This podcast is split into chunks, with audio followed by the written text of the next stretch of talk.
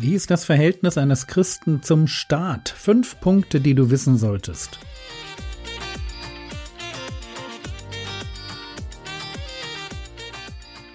Theologie, die dich im Glauben wachsen lässt, nachfolge praktisch dein geistlicher Impuls für den Tag. Mein Name ist Jürgen Fischer und heute geht es um die Unterordnung. Bisher haben wir das Thema der Christ und der Staat aus zwei Richtungen betrachtet.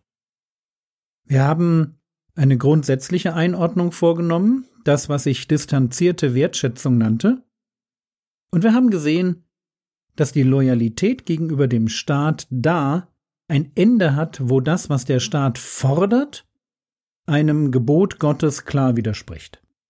Wo das passiert, muss ich Gott mehr gehorchen als den Menschen muss die Strafe für mein Verhalten in Kauf nehmen. Heute nun soll es um einen Begriff gehen, der unglaublich unpopulär ist. Unterordnung. Manchmal denke ich, das Konzept der Unterordnung ist eines der Konzepte aus der Bibel, die für den modernen Menschen kaum noch verständlich sind. Wir leben in einer Gesellschaft, in der man uns von klein auf mitgibt, wie wichtig es ist, dass wir unseren Weg finden und das tun, was uns richtig erscheint. Wir sind die alleinigen Gestalter unseres Lebens. Und wehe, jemand setzt uns Grenzen. Ich lass mir erst einmal von niemand etwas sagen. Das ist eine Grundhaltung, die sich durch unsere Gesellschaft hindurchzieht. Und deshalb rede ich auch überall mit, gebe zu jedem Thema meinen Senf dazu. Bin, wenn mir etwas nicht passt, auch erst einmal dagegen. Und mach dann auch nicht mit. Mir hat keiner was zu sagen. Und nun kommt Gott und sieht das ganz anders. Ich glaube, das ist für viele Frischbekehrte echt erst einmal ein Schock. Jedenfalls dann, wenn sie die Bibel lesen und sich auf biblische Konzepte einlassen und sie nicht einfach nur kulturbedingt als nicht mehr gültig beiseite wischen. Ich tue das nicht. Ich glaube, dass Unterordnung und das Konzept gibt es in der Bibel mit Blick auf Ehe, Familie, Arbeit, Gemeinde, Staat. Ich glaube, dass das Konzept Unterordnung ein unglaublich wichtiges Konzept ist. Es geht uns gegen den Strich, keine Frage. Allein die Idee, ich tue das, was ein anderer mir sagt, womöglich noch ganz, gleich und gern. Wie hört sich das denn an? Aber in meiner Bibel steht 1. Petrus Kapitel 2, die Verse 13 bis 15 und dann Vers 17. Ordnet euch aller menschlichen Einrichtung unter um des Herrn willen sei es dem König als Oberherrn oder den Statthaltern als denen, die von ihm gesandt werden zur Bestrafung der Übeltäter, aber zum Lob derer, die Gutes tun. Denn so ist es der Wille Gottes.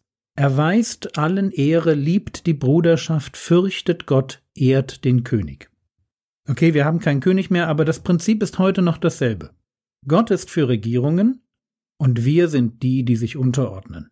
Immer und überall? Nein. Aber das hatten wir doch schon. Es gibt Grenzen unserer Loyalität. Aber es gibt auf der anderen Seite auch ein bewusst sich unterordnen. Und darum soll es mir heute gehen. Was heißt es, dass wir uns unterordnen? Unterordnung heißt, ich tue, was ein anderer sagt. Ein Kind ordnet sich dann den Eltern unter, wenn es auf die Eltern hört. Also wenn die Eltern wollen, dass es sein Zimmer aufräumt, was ist dann Unterordnung? Genau, es räumt sein Zimmer auf. Ich tue, was ein anderer sagt. Das ist Unterordnung. Und ich tue das nicht nur, weil der andere Macht hat und wie im Fall einer Regierung die Möglichkeit, mich ins Gefängnis zu stecken. Ich tue es, um nochmal Petrus zu zitieren, um des Herrn willen, weil es Gottes Wille ist, dass ich mich unterordne. Oder wie Paulus es an die Gemeinde in Rom schreibt, Römer 13, Vers 5. Darum ist es notwendig, untertan zu sein, nicht allein der Strafe wegen, sondern auch des Gewissens wegen. Ich ordne mich dem Staat unter, aber nicht nur, weil der am längeren Hebel sitzt, sondern weil ich sonst ein Problem mit meinem Gewissen bekomme. Ich tue, was die Regierung will, weil ich in der Regierung Gottes Dienerin sehe, die damit beschäftigt ist, Gutes zu tun. Gestern haben wir über die Grenzen des Gehorsams nachgedacht, heute geht es um die Qualität der Unterordnung. Die Regierung ist Gottes Dienerin, mir zum Guten, und die Beamten sind Gottes Diener. Lesen wir nochmal Römer 13 dazu. Römer 13, Vers 5 und 6. Denn deshalb entrichtet ihr auch Steuern. Denn es sind Gottes Diener, die eben hierzu fortwährend beschäftigt sind. Merkt ihr, Beamte sind Gottes Diener. Und dann heißt es, gebt allen, was ihr ihnen schuldig seid. Die Steuer, dem die Steuer, den Zoll, dem der Zoll, die Furcht, dem die Furcht, die Ehre, dem die Ehre gebührt. Es ist vielleicht gut, wenn wir das nächste Mal ein Interview mit einem Politiker sehen, dass wir dann in ihm einen Diener oder eine Dienerin Gottes sehen. Vielleicht ist das für dich ein ganz komischer Gedanke und mir geht es auch so, dass ich mir das nicht bei jedem Politiker wirklich leicht vorstellen kann. Vor allem nicht bei denen, die ideologisch gegen meinen Glauben eingestellt sind. Aber wenn das, was hier steht, auf römische Beamte zutrifft, zu einer Zeit, als Nero Kaiser war, wie viel mehr muss das auf heutige Beamte und Politiker zutreffen? Unterordnung heißt, gebt, was ihr schuldig seid. Und dann folgt die Auflistung Steuern, Zölle, Furcht im Sinne von Respekt und Ehre im Sinne von Wertschätzung. Wichtig. Wir ordnen uns nicht unter, weil der Staat halt die Macht hat, sondern weil das Konzept Staat bei aller Fehlerhaftigkeit und Menschelei der Entscheidungen Gottes Autorität widerspiegelt. Noch einmal Petrus. Ordnet euch aller menschlichen Einrichtung unter, um des Herrn willen. Gott ist für meine Regierung.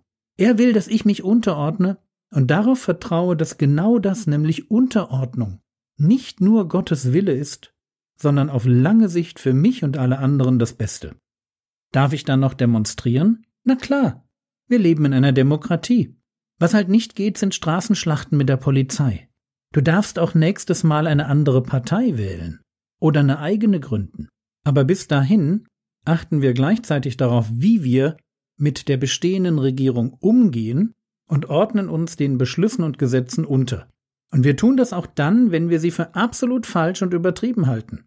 Wir tun es deshalb, weil wir uns in letzter Konsequenz nicht der Regierung anvertrauen, sondern Gott. Er überblickt die Geschichte, weiß, wo wir gerade stehen, weiß, wie es weitergeht, weiß, was wir brauchen und wie es gelingen kann, dass möglichst viele Menschen noch zum Glauben finden.